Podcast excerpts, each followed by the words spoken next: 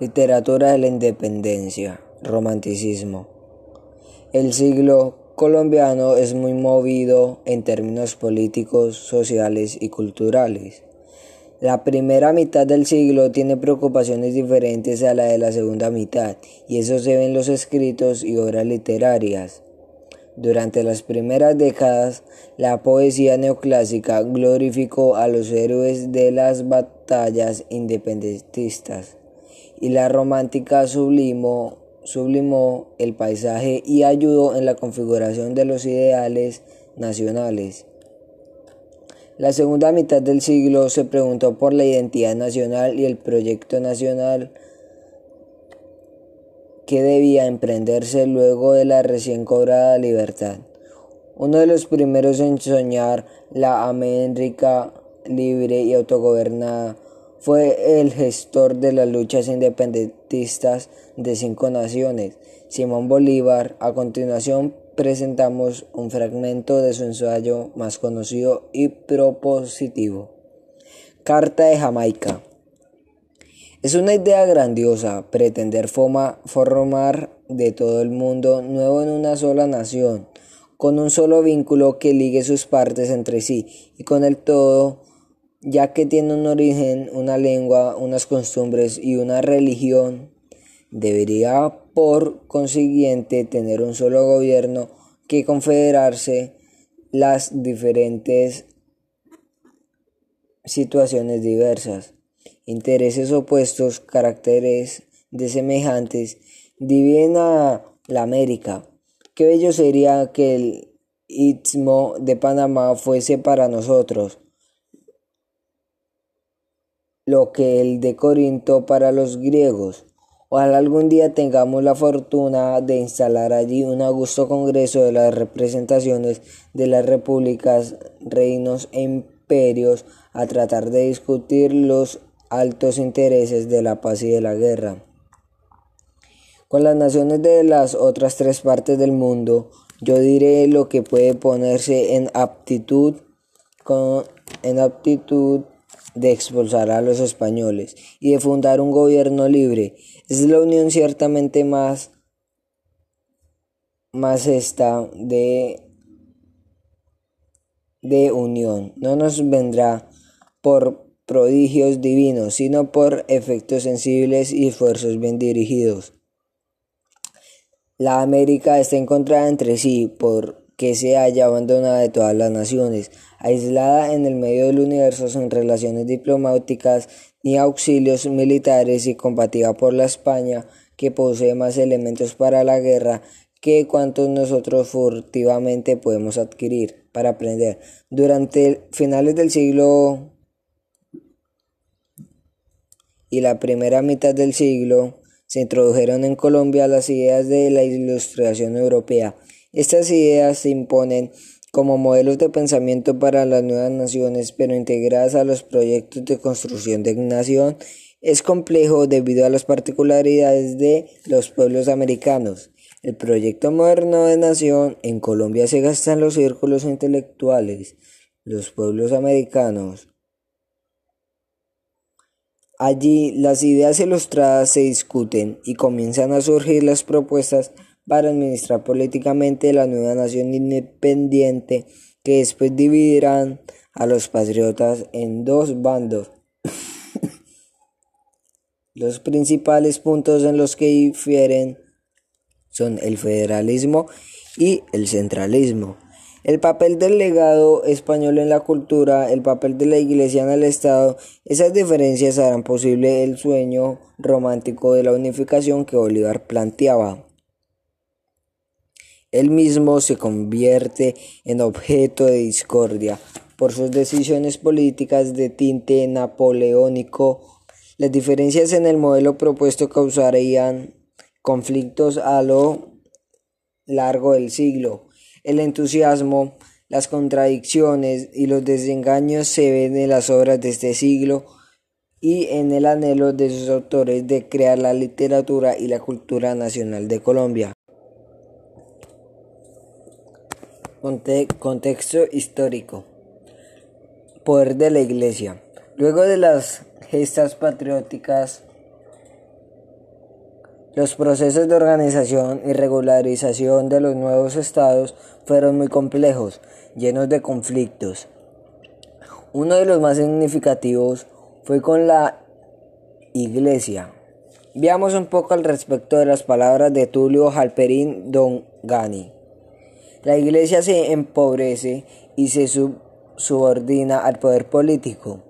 En algunas zonas el cambio es limitado y compensado por el nacimiento de un prestigio popular muy grande. Así en México, en Guatemala, en la Nueva Granada, en la Sierra Ecuatoriana, el Papa no reconoce otro soberano legítimo, en que el rey de España y párrocos son designados y a menudo removidos por las autoridades políticas y con criterios políticos. Poder militar. La estructura política e institucional que gobernaba en la colonia se debilita, lo cual resulta en un ascenso del poder militar en los nuevos estados. Aunque las élites urbanas que hasta entonces ostentaban el poder no están muy, muy de acuerdo, deben aceptar y se subordinan a la misilia, pues reconocen que tienen la capacidad de mantener el orden. y aunque sea costosa, es la única posibilidad por el momento. Consecuencias sociales. El medio siglo colombiano es un gran ejemplo de un estancamiento y la demostración de que los cambios para las personas del común han sido pocos. Para esa época se multiplican las guerras civiles. Asuntos como el papel de la Iglesia en el Estado son el caldo del cultivo de conflictos ideológicos entre la clase política. Esos conflictos se extienden a la población civil y se convierten en sangrientas guerras civiles que pretenden poner en el poder a un bando u otro u otro. Dice Halperin Dongi, es que entre los cambios traídos por la independencia es fácil todo advertir los negativos. Degradación de la vida administrativa. Desorden y militarización. Un depotismo que solo deja la alternativa a la vez temible e ilusoria de la guerra civil. Producción literaria. En las novelas colombianas de esa época se hace sentir un cierto desencanto y desesperanza. Una novela social como Manuela y aún como María muestran de fondo hay mucha inconformidad, que los sistemas de producción siguen siendo feudales, las tierras se han cerrado en las manos de unos pocos y prolifera la pobreza entre el grueso de la población. También se muestra una crisis de las conciencias de los colombianos, pues las nuevas naciones se, debatían entre despreciar o asumir la herencia hispánica en la cultura. Los cuadros y los y artículos de costumbre se imponen como norma estética como la función de ayudar en el proceso de constitución de identidad nacional sin embargo, quienes los escriben son letreados y lo hacen desde su visión aristocrática del mundo. Muchas gracias. Teoría literaria. En el siglo confluyen y se desarrollan tres movimientos cuyo origen es europeo. El neoclasismo, a principios del siglo y posteriormente el romanticismo y el costumbrismo. Neoclasismo tiene su auge en América Latina, antes, durante y un poco después de las gestas independentistas. Resaltan las, los poemas épicos o de carácter elegiaco, que glorifican la imagen de los héroes que lucharon contra el dominio español y dieron libertad al continente, así como los que exaltan la naturaleza americana. La forma de los poemas está perfectamente medida. Se utilizan referentes grecorromanos, en los cuales se compara a los héroes andinos. Son poemas estructura lógica y casi ensayísticos. Costumbrismo. Se manifiestan formas como el artículo, el cuadro y las novelas de costumbre. Se tratan escenas típicas de un determinado grupo social para fundar la identidad de las incipientes naciones en el conocimiento y difusión de las costumbres de la gente común. Son altamente descriptivos, pero tienen siempre una voz narrativa. También se solía tener crítica o política, pues la mayoría de autores eran parte activa de la vida política del país. Romanticismo social. Contrario a lo que se piensa, el romanticismo no es solo la expresión del sentimiento amoroso. De hecho, el gesto romántico es una forma de rebeldía ante el mundo, que se da cuando el individuo siente un conflicto consigo mismo o con su entorno social. El romanticismo que más acogida tiene en Colombia y en Latinoamérica es el francés, un vertiente con preocupaciones sociales e históricas, anticlerical y laica, cuyo mayor representante es Víctor Hugo Romanticismo aristocrático. Esta corriente tiene como cabeza a John Berry, un aristócrata golpeado por la revolución. Él escribe El genio del cristianismo, un tratado en el cual hace una defensa de los aportes del cristianismo a la civilización occidental para operarse al fuerte anticlericalismo de la época.